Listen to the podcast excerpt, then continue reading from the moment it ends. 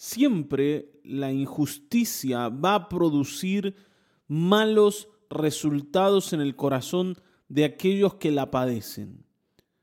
La injusticia, la opresión, genera que las personas se rebelen contra ella y sobre todo se enojen por esto. ¿Está bien, no?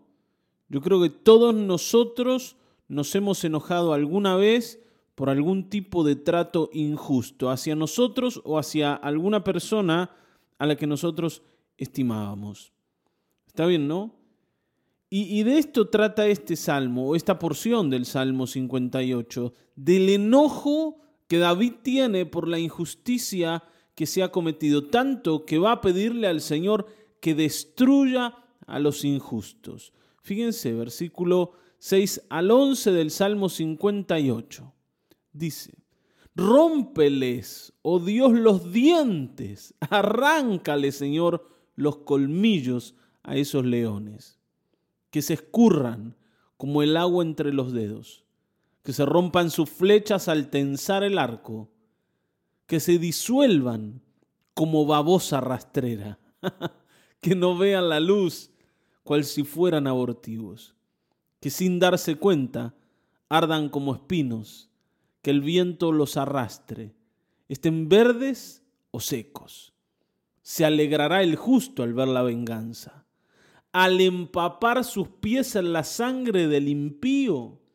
Diré entonces la gente, ciertamente los justos son recompensados, ciertamente hay un Dios que juzga en la tierra.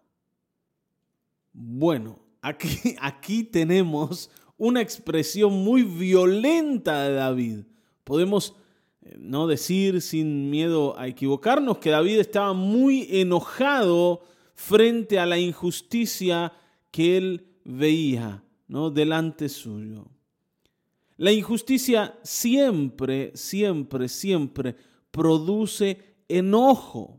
Yo, yo no puedo esperar otra cosa, ni tampoco una respuesta diferente del oprimido. Porque al principio la persona que es oprimida, que es abusada, está así como inmóvil, siente que no puede, siente que es incapaz para todo, pero llega el momento en donde se revela contra lo que pasa y se enoja, y se enoja. Y David aquí está enojado y va al Señor a decir, Señor, acá hay que hacer justicia. Y se lo pide al Señor de una manera muy violenta, muy agresiva. Le dice, rómpele, oh Dios, los dientes. ¿No? Rompele la cara, Señor. Que se escurran como el agua entre los, entre los dedos. Dice que se rompan sus flechas al tensar el arco. Ustedes saben que cuando una flecha se rompe antes de ser lanzada, lastima normalmente al, al arquero. Esas astillas se clavan en los brazos del arquero. Y esto es lo que David desea para para sus enemigos, ¿no? Dice, como babosa rastrera se disuelvan, que ardan como espinos, que el viento los arrase, que les vaya mal, Señor, porque son injustos, porque nos han oprimido, porque nos han destruido, porque nos han hecho mal.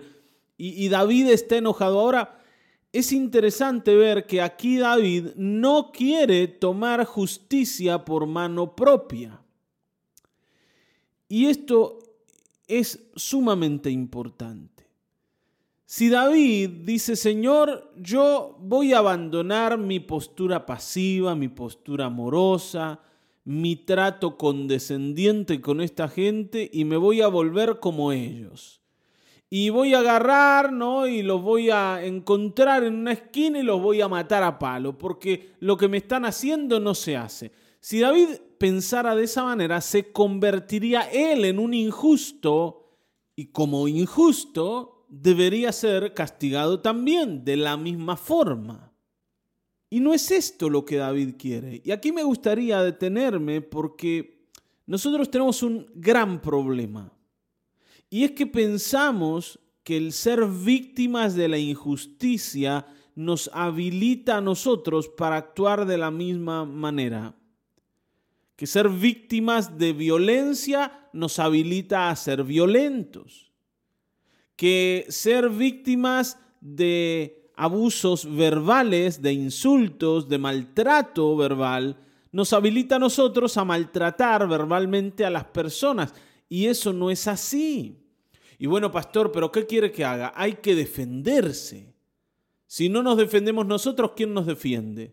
Bueno, David había entendido que el defensor es el Señor. Es Dios el defensor. Fíjense cómo él comienza a decir a partir del versículo 10, dice, se alegrará el justo al ver la venganza, al empapar sus pies en la sangre del impío, y diré entonces la gente, ciertamente los justos son recompensados. Ciertamente hay un Dios que juzga en la tierra. ¿Quién juzga en la tierra? Un Dios. El que está en el trono es el que tiene que poner a cada uno en su lugar. Tiene que castigar al injusto y tiene que premiar al justo. Y aquí David claramente dice que nuestra tarea es esperar que Dios resuelva las cosas no apurarnos nosotros a resolver. Ahora, claro, hay que ser valiente para esperar que Dios resuelva. De esto venimos hablando muchas veces. Cuando uno lee los salmos, ve a un hombre que en muchísimas ocasiones está delante de Dios diciéndole, Señor, mira lo que me pasa. Señor, mira lo que me hace la gente. Señor, mira lo que me ocurre. Señor, mira lo, no, lo que le pasa a mi cuerpo, lo que le pasa a mi alma. Y David le dice, Señor, tú tienes que resolver el problema. Tú tienes que hacer las cosas porque yo no puedo. Por eso vengo a ti, por eso clamo, por eso oro, porque hay un juez y él actúa de manera justa. Porque cuando yo respondo a mi adversario con la misma moneda, o sea, hago con él lo mismo que él hizo conmigo, yo me vuelvo injusto y Dios no puede defenderme a causa de que yo me convertí en lo mismo que mi enemigo. ¿Te das cuenta? Le quito al Señor la posibilidad de actuar a mi favor porque ahora si el Señor actuaría, me tiene que castigar a mí también. Pero así y todo, esto no es lo más grave. Lo más grave es que yo tomando la venganza en mis manos, estoy ocupando el lugar de Dios y ese lugar no me pertenece. Cuando yo decido responder a los que me atacan con la misma moneda, estoy tomando el lugar de Dios y estoy ofendiendo al Señor haciendo esto. No solamente estoy actuando mal para con el otro, aunque yo crea que el otro se lo merece, sino que estoy ofendiendo a Dios y por tanto incurriendo en un pecado mayor. Así que aquí David nos enseña que hay una sola manera de encontrar justicia y es esperar que Dios la traiga en medio de nosotros. Y esto te lo vuelvo a repetir, la única manera de hallar justicia es esperar a que Dios actúe a nuestro favor.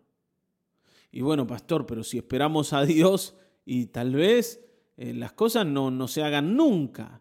No, hermano, mira, el Señor hace todo perfectamente y a su tiempo. Vos debes esperar y yo debo esperar y debemos aprender a esperar, porque va a llegar el día en donde los justos se van a alegrar verdaderamente. El Señor sabe cuándo es ese día y cuál es el tiempo apropiado. Pero nosotros somos los que debemos entender que de ninguna forma tomar la justicia en nuestras propias manos es una solución. Al contrario, agrava el problema. Así que hoy vengamos al Señor.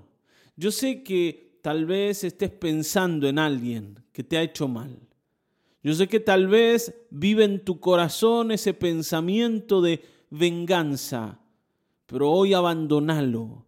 Hoy venía al Señor y decir, Señor, tú sabes lo que yo he vivido. Yo te pido que hagas justicia, que no tarde, Señor, pero yo confío en ti. En tus manos está mi vida y en tus manos está la solución a estos problemas. Amén. Vamos a hacer esto. Padre, en el nombre de Jesucristo venimos delante tuyo porque solo tú puedes dar respuestas a esto que nos pasa. Solo tú puedes actuar de manera justa y efectiva. Y, nosotros vamos a ver un día que lo que has hecho es mucho mejor que cualquier cosa que nosotros podemos hacer. Señor, nosotros entendemos que solamente hay justicia cuando tú actúas. Por eso hoy venimos, Señor, tal vez en dolor, tal vez en angustia, tal vez enojados como David, pero confiados en ti y deseando esperar y aprender a hacerlo. En el nombre de Jesucristo, guíanos en este tiempo. Guíanos en el nombre de tu Hijo amado Jesucristo. Amén, amén, amén.